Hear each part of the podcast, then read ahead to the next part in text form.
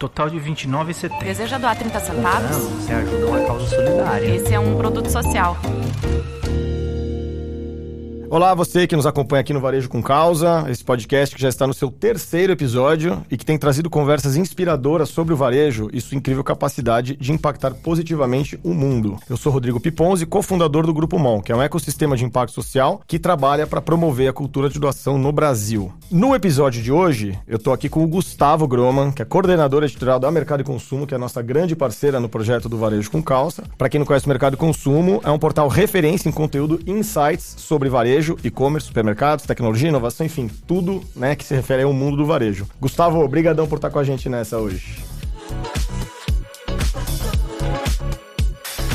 Obrigado pelo convite, Rodrigo. Estou lisonjeado de estar aqui é, acompanhando e participando desse podcast aqui da Varejo com Causa. É um prazer estar aqui com vocês e com o nosso convidado, que daqui a pouco você vai, vai apresentar. não vou dar spoiler aqui, né?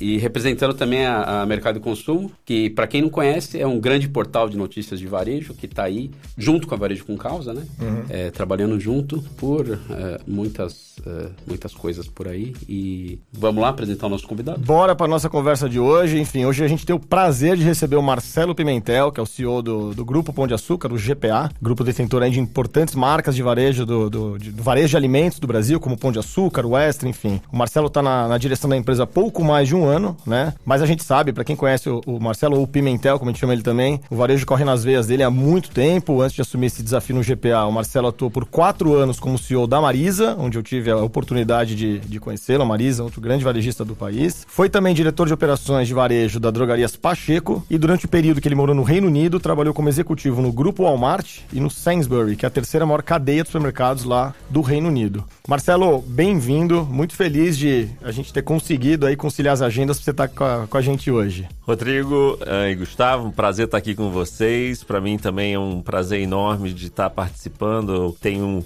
um carinho total aí pela MOL e pelo que ela faz e, portanto, poder compartilhar esse momento com vocês é sempre um prazer. Obrigado. Vamos começar, Gustavo? Vamos lá, Marcelo. Muito bom ter você aqui para conversar sobre esse tema tão importante, que é o poder de transformação do varejo para impactar positivamente o mundo, né?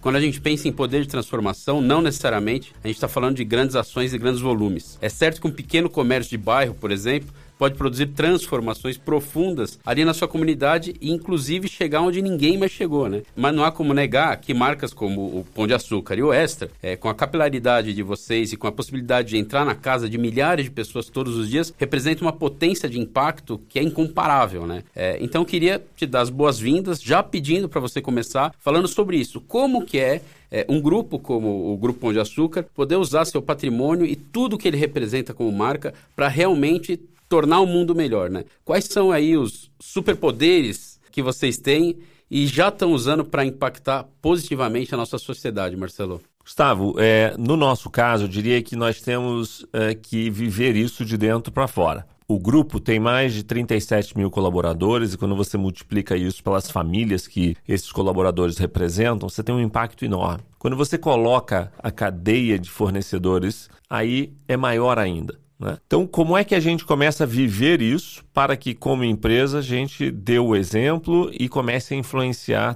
toda uma cadeia de clientes que tem um interesse. Eu acho que isso é um ponto que eu queria colocar. Quando todas as vezes que nós temos feito ações com os nossos clientes, é impressionante o engajamento que eles trazem. Então, não aqui, certamente com a marca, não é algo que você tem um grande esforço de convencimento, porque o cliente alvo do Pão de Açúcar é um cliente que tem interesse por essas causas. Uh, no nosso caso, a gente pode influenciar e tem influenciado de diversas formas. Quando a gente olha para o ambiental, uh, nós temos a responsabilidade junto com a indústria, de cuidar principalmente na questão de desmatamento. Temos trabalhado e avançado tanto do lado do nosso controlador na França quanto no Brasil, com os principais produtores, principalmente de carne aqui, para que a gente consiga reduzir o, o aumento da, do desmatamento advindo dessa indústria. Segundo, é um trabalho muito importante que a gente tem também com o que a gente chama, e depois a gente pode explorar um pouco mais sobre isso, que é a qualidade desde a origem, com os produtores uh, de hortifruti granjeiros, com os produtores de tudo que vem do agro, para que a gente também tenha a segurança de oferecer o melhor para os nossos clientes, mas ao mesmo tempo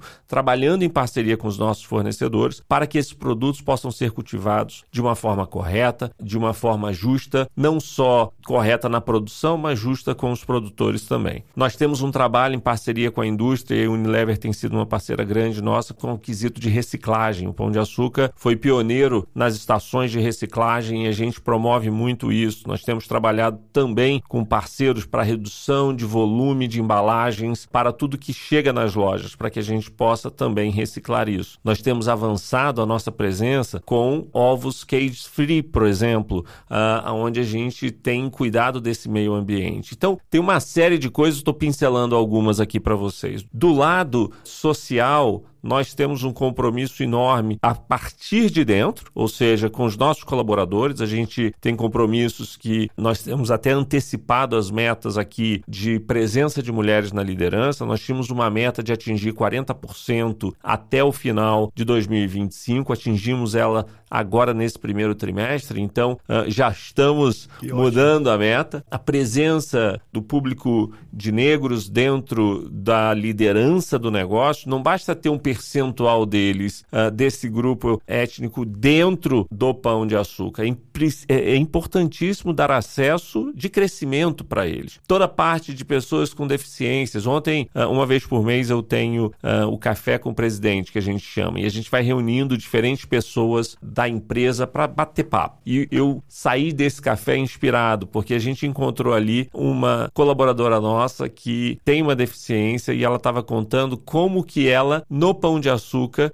Primeiro, foi tratada de forma igual. Segundo, que o pão, no pão ela viu oportunidade de crescer e ela estava falando da ambição dela de se tornar uma diretora, com total confiança na capacidade dela e não sendo a deficiência algo impedidor para que ela uhum. consiga atingir os objetivos. Então, nesse contexto, nós temos trabalhado de diversas formas e, por último, eu acho que tem um, um ponto importante aqui de governança. Uh, a empresa tem cada vez mais tendo cuidado para que todas as as suas políticas passem através de um processo de governança que protege o bom nome da empresa, o que é tão importante num momento como esse. A gente sabe que a gente está vivendo momentos difíceis e é importante que as dificuldades de momentos que passamos no país não de maneira alguma comprometam o bom andamento da empresa. Então, tem muita coisa, uma empresa enorme, tem sido um prazer estar liderando essa empresa e cada vez mais a, a gente tem visto a oportunidade de trabalhar. Um último ponto nessa questão de etnia, a gente tem um grupo de liderança chamado Madiba, que realmente uh, lidera move. A gente fez uma apresentação uh, agora no Mover, um mês atrás, uh, que foi impressionante ver o quanto que tem oportunidade de engajar o time todo, de engajar todos os, os membros do Pão de Açúcar nisso. Acho que o importante é não deixar que isso se torne um silo de um grupo de pessoas e sim uma causa para todos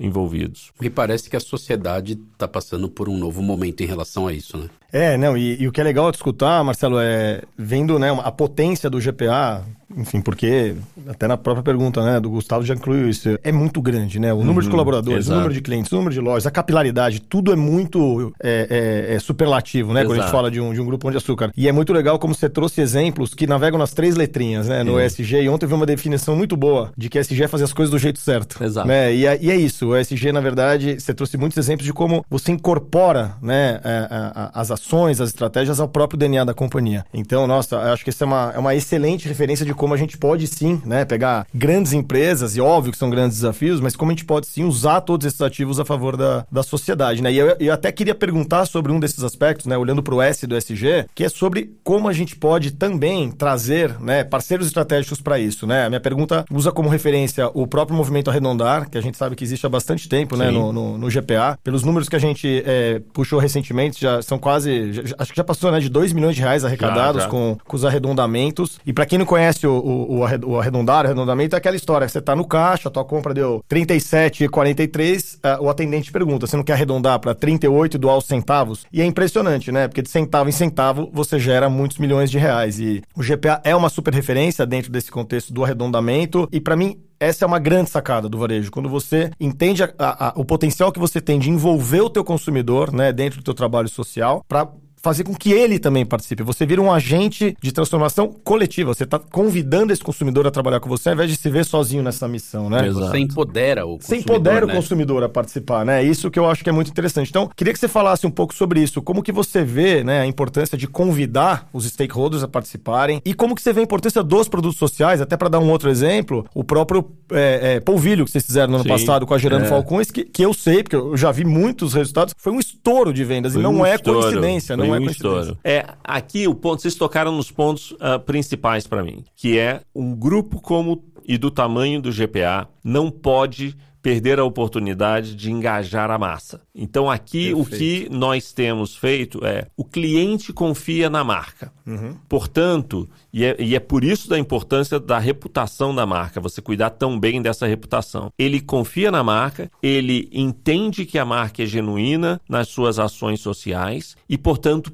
quer participar. Muitas das vezes, o consumidor, individualmente falando, não sabe como. Ele tem talvez dificuldade de é, materializar a vontade que ele tem de participar. Uhum. E aí, quando o grupo Pão de Açúcar, como outros grupos, abrem suas portas como canal para que eles participem, isso realmente se torna superlativo. Então, uhum. alguns exemplos de como isso tem acontecido. Você mencionou o arredondar. O arredondar tem sido algo maravilhoso. E o que é importante falar aqui é exatamente exatamente isso. Quem faz o arredondar? Os clientes, uhum, não é o pão de açúcar. São os clientes que querem participar. O outro tema que a gente foi, foi trabalhando foi a Alcione lá com Amigos, Amigos do Bem. do Bem, maravilhosa. É uma parceria que nós temos há muito tempo de todos esses produtos sendo vendidos e revertidos para o Amigos do Bem. E o que é interessante, eu tive lá uh, no início do ano, Rodrigo, e conversando com aquelas mulheres na fábrica de castanha, é importante também a gente deixar claro para o consumidor de que o fato de um produto ser social em nada compromete ser um produto de altíssima qualidade. Isso é muito é importante. É muito importante porque às vezes há uma confusão uh, de que porque é social está atrelado a uma percepção de baixa qualidade. E não é. Muito pelo contrário. É um produto de altíssima qualidade. Eu costumo dizer que a Castanha Amigos do Bem, eu, eu também fui para lá e visitei a fábrica. Exato. E eu nunca vi castanha daquele tamanho. É verdade. e, e, é impressionante. Assim, o que é bom é impressionante o nível de qualidade. Assim, eu, se tem que escolher uma castanha para comprar, eu compro deliberadamente da Amigos do Bem. Eu também. Independentemente do impacto social. Claro que o impacto social é um elemento extra ali que realmente te estimula e estimula muita gente a comprar. Mas, de fato, é a melhor castanha do mercado. É a melhor. e, e, e, que ótimo que você consegue atrelar as duas coisas. A parceria com o Edu Lira no, no, foi muito legal, porque a gente começou a conversar, tinha oportunidades grandes, e é interessante porque nós estamos com um programa social também ali em Paraisópolis chamado Mãos na Massa. Uhum. E o que, que é Mãos na Massa? É você treinar pessoas na arte de confeitaria, de padaria, e esses profissionais saem treinados e com um trabalho no pão de açúcar, porque uhum. eu também preciso dessa mão uhum. de obra. Sensacional. Né? E uma das coisas que a gente começou a conversar é, de novo, como a gente atrela um produto de qualidade, mostra a arte, que também o pessoal da favela tem uma criatividade absolutamente fantástica, e nesse, e convido a vocês a testarem, mas a, a embalagem do biscoito de polvilho foi um design de pessoas do trabalho uh, do Gerando Falcões, que ficou absolutamente fantástico. E aí eu me lembro, no primeiro, na primeira semana, a gente já tinha vendido mais de 60 mil unidades. Hoje já deve ter passado mais de um milhão, mas uhum. é, é, algo assim, é, exponencialmente, quando você consegue atrelar a causa com a qualidade e comunicar isso para os nossos clientes. A gente teve agora recentemente, no início do ano, a questão do litoral de São Paulo. Sim é impressionante como os nossos clientes embarcaram e vieram e a gente fez dona, do, doações de milhões de reais, doações de toneladas de alimentos. De novo, tudo pelo engajamento dos nossos clientes, entendendo e eu acho que aqui é uma boa mensagem, a importância da mensagem uh, para quem estiver ouvindo a gente, a importância da reputação da marca, porque isso traz a confiança uhum. de que você é um veículo confiável para compartilhar o bem através dos clientes. e, e acho que também é, essa questão, por exemplo, do movimento arredondar e outras ações, né, é, vai fazendo com que é, o consumidor que está ali no, no, no, GPA, ele se sinta à, vontade e acolhido é, e que essa, esse tipo de causa, porque assim, o movimento arredondar, você tá, você passa no caixa, e, ah, você quer arredondar, é muito... É muito, é muito natural, né? É muito, muito natural, é muito é, orgânico. É. Agora, você sair da sua casa com roupa, com, com alimento, o que for, para doação, para é, é, uma outra coisa, é um engajamento. Então, Sim. acho que todas essas ações que, que permeiam o, o ano, assim, vai fazendo com que as pessoas acabem se engajando, né? Sim, é e, e, não pode subestimar aqui, Gustavo e Rodrigo, o engajamento do time. Que eu acho porque que é fundamental. É impressionante quando o time entende que a empresa está sendo genuína nisso, uhum, uhum. O, o, orgulho que isso traz para o time e a participação dele poder falar com o cliente sabendo que é algo genuíno. É, muda totalmente o contexto. É muito difícil você vender alguma coisa que você não acredita. Uhum, né? É, e, e eu costumo dizer assim, eu acho que muitas vezes parcerias como como essas, né, ou chamados como esses, materializam tudo aquilo que você constrói nos slides, né? Então, quando você vai fazer uma reunião, né, geral, quando você vai trazer ali o teu corpo diretivo, enfim, quando você vai alinhar a tua estratégia SG, por exemplo, e aí os colaboradores olham dentro do ambiente de loja, olham dentro de outros ambientes, as ações tangíveis que estão sendo realizadas, seja através do arredondamento do produto social, dos chamados, né, em momentos de tragédia, enfim, e tantos outros, essa tangibilização, ela é o walk the talk, né? Exatamente. Né? O, o colaborador ele olha e fala, a empresa é o que ela fala. Isso. E aí tem um elemento que vem junto disso que é muito importante, a transparência sempre, que está totalmente alinhado com o que você falou da reputação. Exato. Porque não basta só fazer um produto social, por exemplo. Você tem que comunicar os resultados, você tem que trabalhar com organizações que, obviamente, sejam muito sérias e confiáveis. Exato. Você tem que trazer essas lideranças para falarem, como eu vi você, Edu, por exemplo, falando publicamente sobre isso. Tudo isso, todo esse conjunto é um ganha-ganha, porque constrói a reputação da marca, chama o consumidor, dá confiança e continua construindo. Ou seja, é um ciclo virtuoso que não, que não termina, né? É, é isso aí. Não, e, e, outra coisa também, né? Se é, o consumidor que está lá acaba ficando engajado, porque é orgânico ali o, o movimento arredondar, o colaborador ele também entende que ele está participando ele daquilo. Se sente embaixador, como a gente então, fala. Então, assim, óbvio que para várias ações né, dos, dos, colaboradores, você tem que incutir, na, oh, você, ah, faz, faça isso, faça aquilo. Agora, o cara perguntar se você quer arredondar, vira algo natural, porque ele se sente é, fazendo parte de tudo isso. aquilo, né? É, e isso se manifesta, nós temos um projeto interno chamado Colabora, que é onde os colaboradores dão o seu tempo para ajudar alguma causa uh, atrelada com a empresa. Então, o Instituto Pão de Açúcar lidera esse projeto que tem todos os pontos de contatos com as diferentes organizações e aí os colaboradores doam tempo, é um orgulho enorme. Legal. Uh, porque uh, eles acreditam que podem fazer a diferença, não só comunicando, não só doando financeiramente, mas principalmente doando aquilo que é o mais importante da nossa vida, que é nosso uhum. tempo. tempo.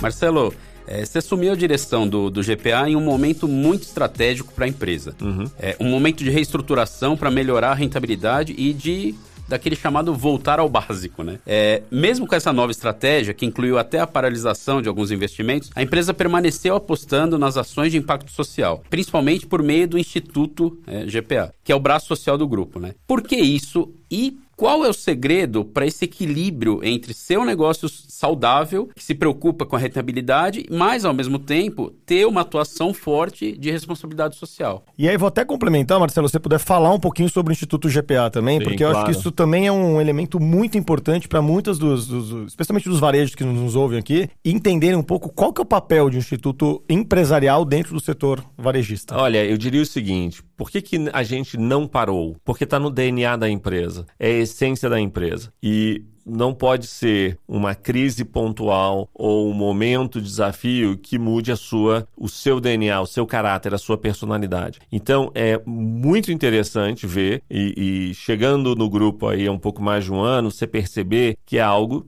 realmente genuíno. É um legado que fica uhum. para o restante da vida da empresa uh, e não é algo que você precisa se esforçar, como eu comentei aqui, é algo que o, os próprios colaboradores se engajam o tempo todo. Então, nenhum momento, foi interessante, interessante você estar tá trazendo esse tema e me faz refletir. Em nenhum momento a gente parou para pensar se ia mudar alguma coisa com relação ao instituto. Geralmente, você, né, em momentos você começa a questionar onde é que eu posso cortar, onde é que eu posso economizar, aquela coisa toda. É muito interessante, você me traz a reflexão de que em nenhum momento foi questionado ou pensado de que a gente ia mudar a nossa estratégia com relação ao instituto. Como é que a gente, qual o papel do instituto? Né? O papel do instituto é conseguir organizar esse braço social na empresa. Nós precisamos, como empresa empresas, e aí, Rodrigo, eu acredito que é o papel de grandes corporações ou pequenas também. Uhum. Quando você olha na história, eh, a gente teve lá um momento em que a igreja controlava né, a sociedade, depois a política passou a, co a, controlar a sociedade. E o que a gente vive hoje ainda é um, um, um conflito dessa mudança social. E empresas, principalmente de grande porte, tendo que ter a responsabilidade social de não simplesmente viver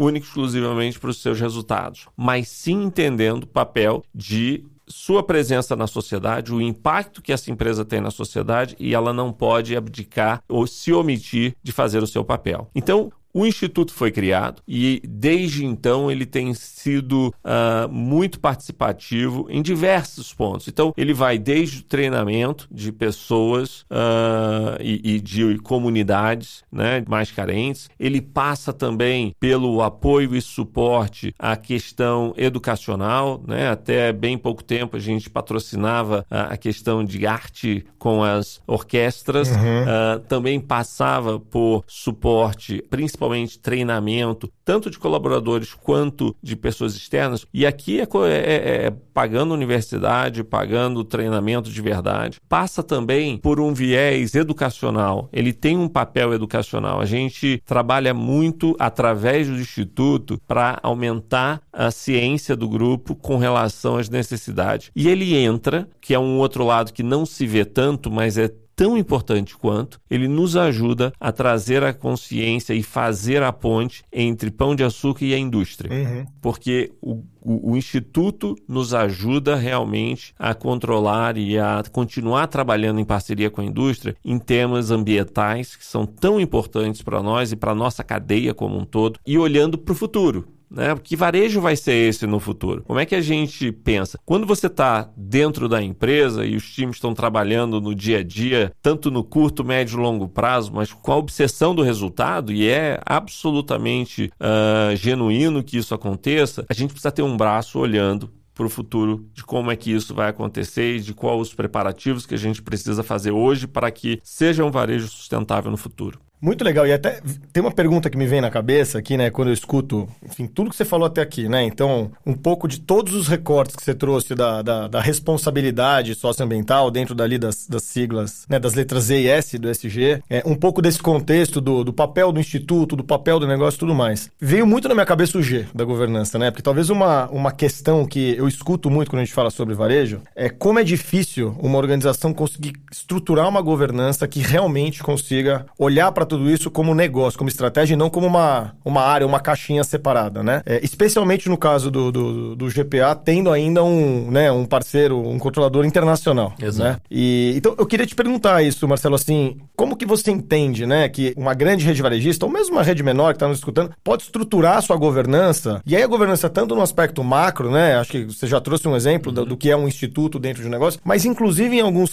em algumas camadas mais micros, para que isso efetivamente vire realidade sabe? Porque eu, eu, pelo menos, trabalhando muito com redes de varejo, percebo que esse é um grande tema. Essa, muitas vezes é, uma, é até uma desculpa, assim, ah, eu não faço porque eu tenho um conselho assim, porque falta gente, porque eu não tenho gente preparada, o que muitas vezes para mim traduz como não tenho diversidade suficiente para poder entender o problema, entendeu? Então, eu queria que você falasse um pouco sobre o G da governança, porque Claro. me parece um trabalho muito estruturado e eu conheço mais de perto e sei o que você está falando, eu sei o impacto que você está falando, mas eu acho que tem uma governança aí atrás que realmente acompanha tudo isso, né? É, e é, e é interessante. Duas semanas atrás eu estava na APAS e participei de um painel com o João Galassi e o Pedro Lopes, do supermercado Lopes. E aí é que foi um, um ponto que eu acho que vale a pena a gente conversar. Que essa questão de governança não está atrelada ao tamanho da sua empresa. Uhum, isso é importante. Ter governança é crítico para um negócio que vai ter sucesso no futuro, não importa o tamanho do negócio. Então, a, gente estava, inclusive, nesse dia, conversando com pequenos varejistas, ah, supermercadistas, falando exatamente da importância de já começar correto. Se você começa correto pequeno, é só um crescimento gradual, mas você já nasce correto. Com relação a- ao G, para nós, e aí certamente numa empresa do tamanho do porte do Pão de Açúcar, é crítico que você tenha uma boa governança. No nosso caso, principalmente sendo uma empresa de capital aberto, ainda mais importante de que você tenha ah, transparência absoluta e compartilhamento de decisão, para que o que a governança te traz é que realmente vários olhos vejam um problema, tragam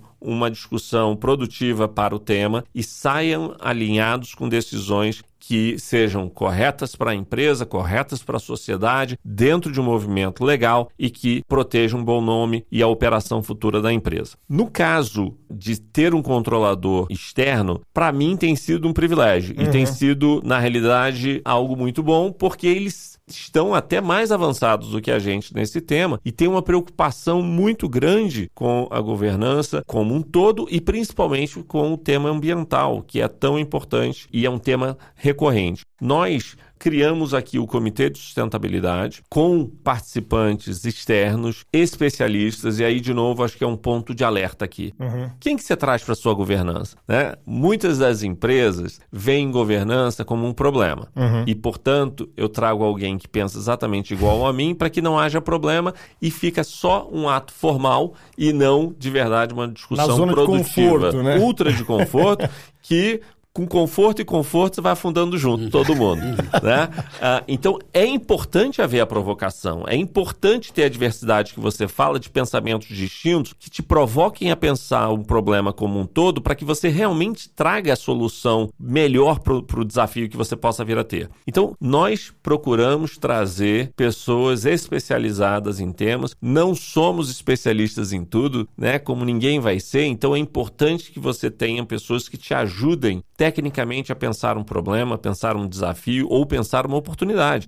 Então, em todos os nossos comitês, você tem conselho de administração e aí você tem todos os comitês, seja ele jurídico, ético, comitê de sustentabilidade, financeiro e tudo aí vai, para que a empresa esteja constantemente sendo provocada a continuar avançando, continuar no seu propósito, sendo alertada quando de alguma forma ah, você intencional ou intencional, muitas das vezes você faz coisas ali que não é intencional ah, e se você não tivesse um parâmetro de uma visão externa te alertando, você poderia ir num caminho que não era legal. Então, para mim, eu vejo governança como algo extremamente saudável, algo que ajuda muito os líderes, certamente os executivos, e a gente tem que quebrar esse paradigma, né, de uma governança que atrapalha o executivo. Sim. Eu acho que uma boa governança suporta o executivo. E aí, muito legal quando você traz que governança independe de tamanho de empresa, enfim. Total. E, e eu enxergo muito governança como guardia da cultura também, né? É Porque eu acho que esse é um lugar importante e para ser guardia de cultura você precisa ter diversidade, você precisa ter uma série, o que você falou, precisa trazer elementos, conhecimentos, repertórios que você não tem dentro de casa. Então, É isso aí. acho que esse é um ótimo recado. Ouvindo você falar de governança, o Rodrigo falar de cultura, né?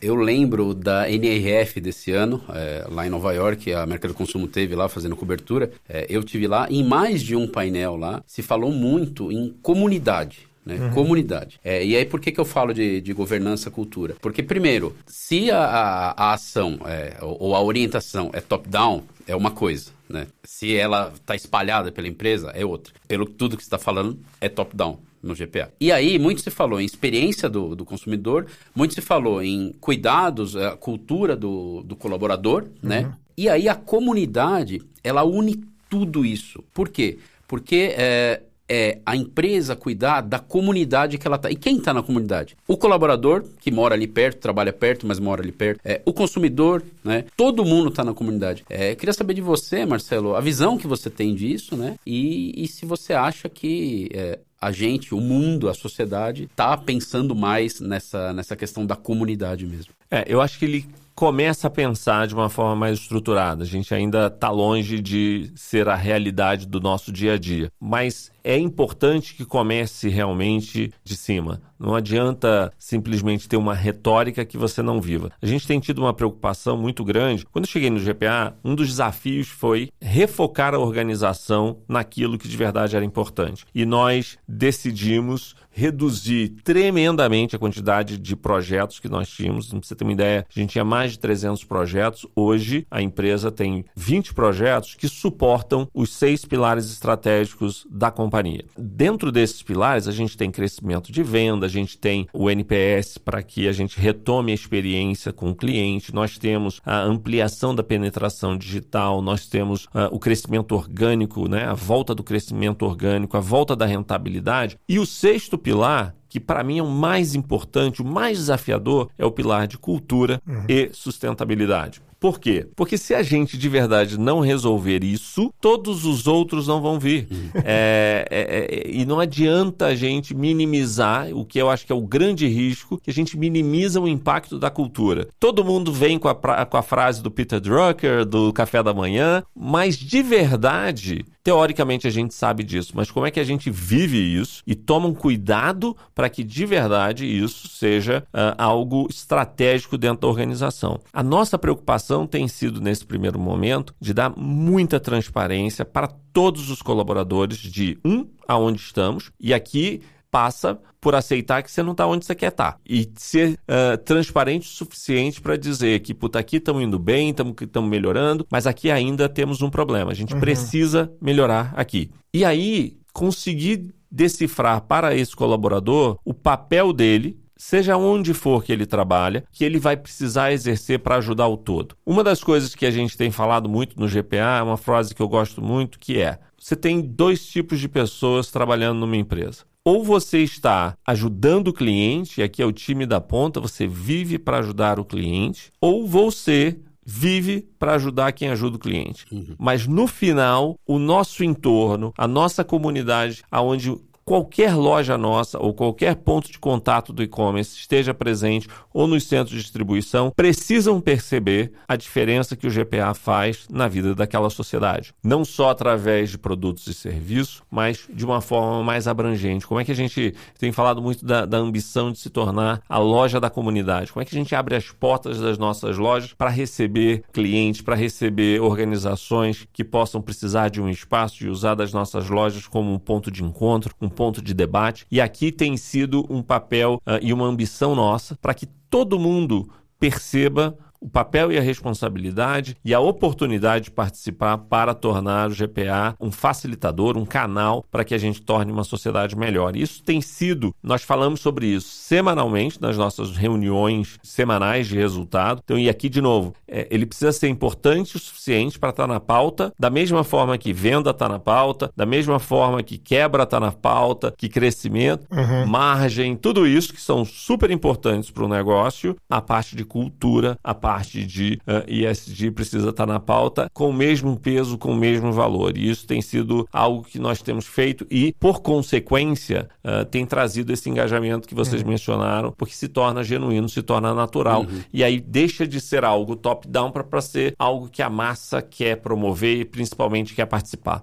Isso é mais desafiador com regionalismos? imagino, né? Porque o GPA é uma rede muito grande, obviamente. Aí você tem. E o Brasil é gigante. E quando né? a gente fala de comunidade num país desse tamanho, é. você tem, enfim, características locais muito específicas, né? Sem dúvida. Mas é, é importante. Por exemplo, lá em Recife, é, a gente usa dos espaços do CD, usa dos espaços das lojas para ajudar em realidades locais. Uhum. Uh, no Rio de Janeiro, uh, nós temos algumas ações específicas com comunidades locais. Então, uhum. realmente, você ter ter uh, uma abrangência nacional, mas entendendo a regionalidade de cada ponto aonde Sim. você tem presença. É, e muitas vezes empoderando né, o próprio colaborador, a própria liderança local a olhar para isso. Sem né? dúvida.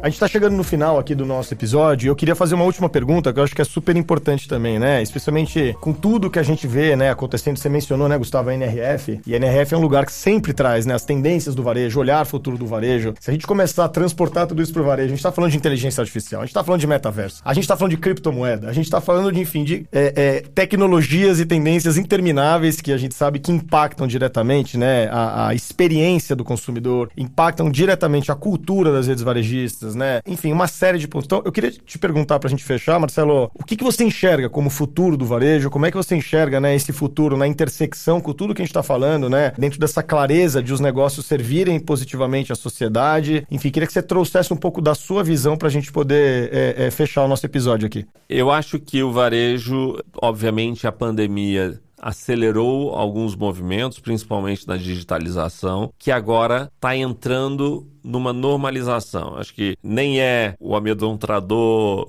varejo do futuro que ia acabar com uh, todas as lojas, uh, mas certamente não é mais o que era nos escritórios, né, a, grande debate de como é que é, volta, não volta, como é que é essa conciliação, também um debate que não volta, ele é constantemente presente nesse futuro. Mas eu acredito, uh, Rodrigo, que cada vez mais, certamente na visão do pão de açúcar, as pessoas querem e vão consumir alimentos mais saudáveis. Eles vão ter cada vez mais uma preocupação de onde eles compram, porque isso passa a ser importante. A qualidade desde a origem, ou seja, a rastreabilidade de onde o produto que eles vão consumir uh, vem, como as pessoas que produzem esses Uh, alimentos são tratadas, são cuidadas, se torna algo muito importante. No caso da carne, aonde essa carne é produzida, onde uh, esse gado vai estar tá sendo criado, ali também e o impacto que isso traz para a sociedade é considerado. Empresas, eh, no nosso caso, a gente tem feito também um trabalho muito forte com o time de manutenção para redução de gases poluentes na sociedade. A gente reduziu mais de 40% de CO2 desde 2015, porque isso é importante para o consumidor e, de novo, é importante para a sociedade e para o meio ambiente como um todo. Então, o trabalho que uh, a gente tem visto. O nosso modelo de expansão, né, e traduzindo isso de forma prática para vocês, tem sido muito mais focado em lojas de proximidade do que grandes lojas. E por que disso? Porque na loja de proximidade o cara não precisa pegar carro. Uhum. Ele desce do prédio dele, ele em cinco minutos está numa loja, ele consegue se resolver e aqui, de novo, você está mais próximo, você economiza tempo, você economiza economiza combustível, você economiza trânsito na cidade e cada vez mais aí atrelando isso, sem perder a realidade de um varejo também que traz experiência, traz uh, novidade, traz o tempo todo qualidade e cada vez mais isso é importante. Mas o papel de empresas, principalmente empresas grandes como a nossa, não é de seguir. Nós precisamos estar liderando esse caminho, a gente precisa arriscar coisas. E tem um ponto que eu falo muito com, com o time, de não se comprometer com o erro, nem deixar que o medo de errar seja maior do que a vontade de vencer e acertar. Então, nesse caminho, vamos errar, sem dúvida nenhuma. Uhum. Mas esse aprendizado pode ser importante para a gente ajustar e continuar avançando, mas certamente uh, liderando e mostrando. Empresas como a nossa têm um papel de ajudar o pequeno empresário, o cara que está começando, a se uh, estabilizar e voltar e crescer da forma correta desde o início. Muito legal. Essa é a verdadeira responsabilidade social, né? Acho que você traz uma mensagem muito legal, que é essa do, do, do, do varejo se enxergar como protagonista, né? Isso. Como alguém que realmente puxa a agenda e não alguém que segue uma agenda Exato. que já está pré-concebida. Porque a gente precisa de protagonismo, né? E eu falo muito sobre isso no varejo. O varejo tem um potencial de transformação gigantesco e se a gente conseguir colocar protagonismo nisso, a gente aí sim vai puxar ações novas, vai criar ideias novas e vai estimular todo esse setor a fazer junto, né? Então, acho que foi muito, muito importante importante essa mensagem final. Queria te agradecer imensamente aí pela conversa. Eu, enfim, já era um fã do, do GPA por tudo que eu conhecia. Acho que, né, ter essa conversa mais calma, mais cuidadosa aqui, enfim, acho que qualificou ainda mais essa, essa adoração aí pelo, pelo GPA e por você, assim. Acho que tem um super orgulho da gente tá, né, já ter construído coisa juntos e estar mais uma vez aí É, construindo. E, pô, foi um privilégio mesmo. Obrigadão aí, Marcelo, pela, pela conversa e pela, pelo papo. Rodrigo, super obrigado. Eu também sou fã da MOL e, e pra gente é um privilégio poder estar junto, porque a gente sabe, e aí de novo vem a questão da reputação, né? A gente sabe que tá fazendo com gente séria, eh, o cliente sabe que tá comprando um produto de altíssima qualidade e com clareza eh, do propósito desse produto, e isso enche de orgulho a gente poder fazer parte. Eh, o Pão de Açúcar tá vivendo esse momento de transformação, mas é uma transformação positiva e a gente espera cada vez mais poder surpreender positivamente os nossos clientes. Mas um prazer estar aqui, Gustavo, conversando com vocês hoje. Boa, e quero te agradecer também, Gustavo, aí pela estreia aqui no podcast. Muito obrigado. Rodrigo, eu que agradeço a oportunidade de fazer parte desse bate-papo, dessa conversa tão rica, né? É muito legal, muito bacana. Não, não conhecia o Marcelo também. É demais, né? É, sou um fã do GPA, como você falou também, né? E espero que nossos ouvintes aí tenham gostado tanto quanto eu gostei. Que bom, muito bom. Então, gente, muito obrigado aí pela audiência. Esse foi mais um episódio do podcast Varejo, Varejo com Causa. É, mais informações você encontra lá no nosso site, que é varejocomcausa.com.br e nas notícias nas editorias do Mercado e Consumo, no mercadoeconsumo.com.br. É isso aí. Fiquem ligados, tem muita coisa legal ainda pela frente. Opa. E até a próxima. Valeu.